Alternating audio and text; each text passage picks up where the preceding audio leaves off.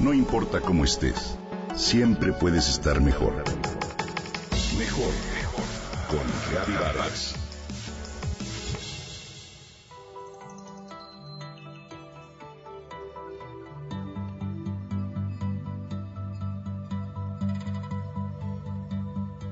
Jill comenzó su carrera profesional dedicada al estudio del cerebro con la idea de comprender la esquizofrenia, una enfermedad que padecía su hermano. En 1996, un vaso sanguíneo explotó en la mitad izquierda del cerebro de la propia Jill Bolte Taylor. Por horas experimentó cómo su cerebro se deterioraba. Esa mañana no pude andar, hablar, leer, escribir ni recordar nada, dice la doctora. Mientras experimentaba el derrame, Jill Bolte volvió una experiencia que denominó Nirvana.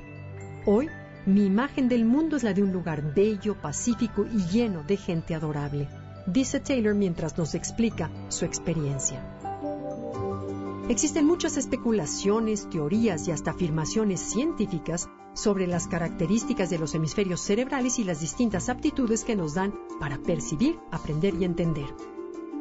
El hemisferio derecho, dice, trata sobre el presente. Piensa en imágenes y aprende a través del movimiento de nuestros cuerpos. Es el responsable del olor, del sabor, el sonido, de lo que sientes en el aquí y en el ahora. Es el hemisferio de la intuición, de la creatividad, de la sensorial.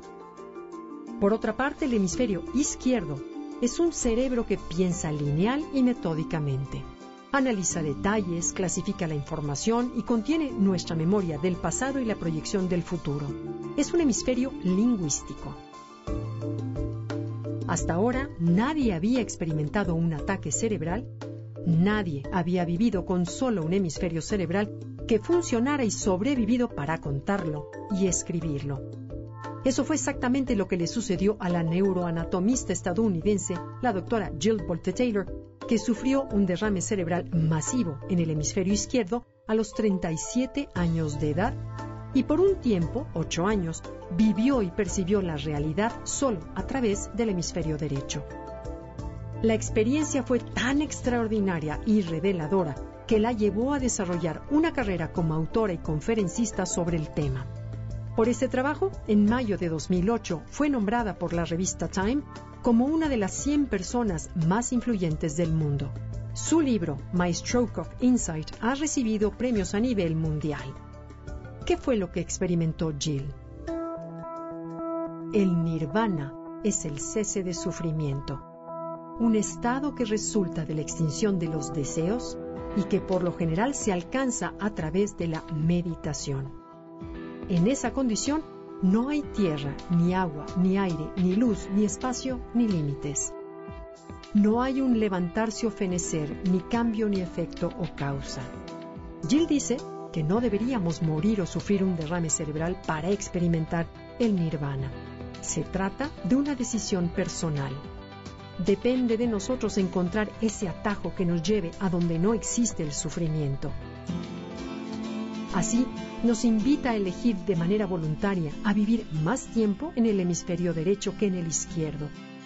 Dejar de lado la carga emocional, los miedos y las diferencias que hemos aprendido.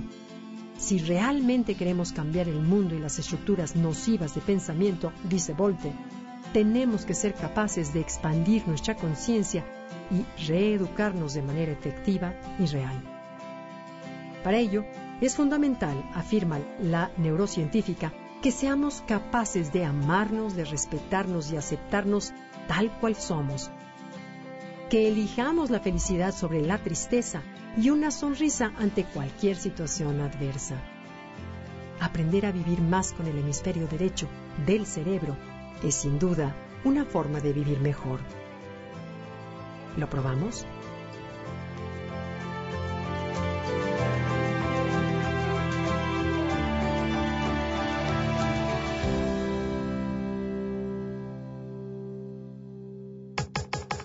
Comenta y comparte a través de Twitter. Gaby-Vargas. No importa cómo estés, siempre puedes estar mejor. Mejor, mejor. Con Gaby Vargas.